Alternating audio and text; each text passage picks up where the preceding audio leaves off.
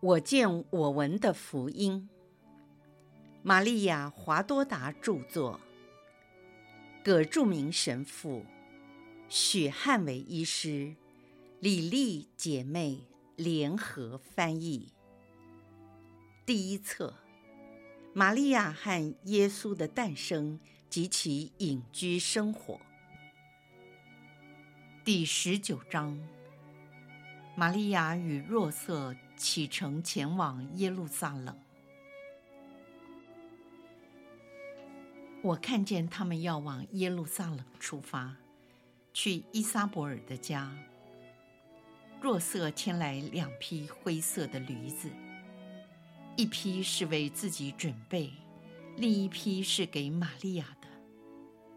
其中一匹的驴鞍上放了一些东西，并安置了一个小木箱。里面装着玛利亚的衣物。他满心感谢若瑟仔细的照料这一切。他们关好了门窗之后，动身上路。天刚亮，晨曦染红了东方。纳扎勒的居民还在沉睡当中。这两个旅人清早上路。只遇见了一位正赶着羊群往前跑的牧人。玛利亚微笑地停了下来，让羊群先过。她趴在驴鞍上，抚摸着经过她身边温驯的小羊。当牧人怀抱一只刚出生的小羊来到玛利亚跟前时，他向玛利亚问安。玛利亚笑着抚摸小羊的粉脸，羊咩咩地直叫。玛利亚说：“他在找妈妈，看，妈妈在那边，他不会忘掉你这小东西的，我的小可爱。”的确，羊妈妈站了起来，靠着牧羊人，用口舔舐着小羊的脸。羊群过去了，在他们后面扬起了风沙尘土。若瑟和玛利亚再行上路。若瑟披着他的外裳，玛利亚因早晨气候清凉，裹了一条大围巾。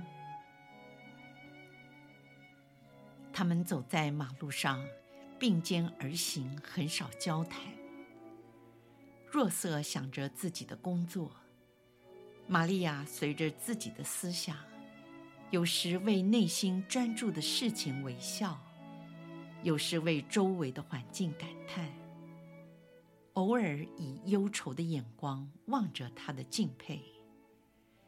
若瑟关怀地问玛利亚：“是否舒服，或者需要什么？”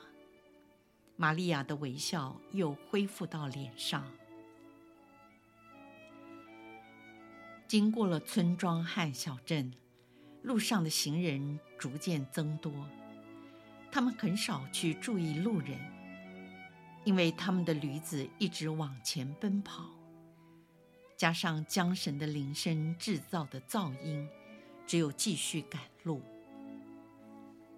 他们在树荫下停留一会儿，吃了些面包和橄榄。喝了从山洞流出来的泉水。另外，他们在一座突出的岩石下，为了躲避一场及时的暴风雨，又停了下来。若瑟坚持要玛利亚穿上她那不透水的外裳，这样雨水淋在衣服上不会湿透。玛利亚在敬佩迫切的要求下，只好让步。若瑟为了掩护自己，他在头上和肩上盖了一条灰色的毯子。这毯子大概是驴子用的背盖。现在，玛利亚的头被风帽挡住，咖啡色的外裳紧紧包裹着她的全身。乍看之下，像一位小兄弟。大雨停了。天空仍然飘着牛毛细雨，他们又开始赶路，路上呈现一片泥泞。由于是春天，一会儿太阳又露了脸，路况比较容易行走。两只毛驴跑起来轻快了许多。我再也没看到什么了。神事就此结束。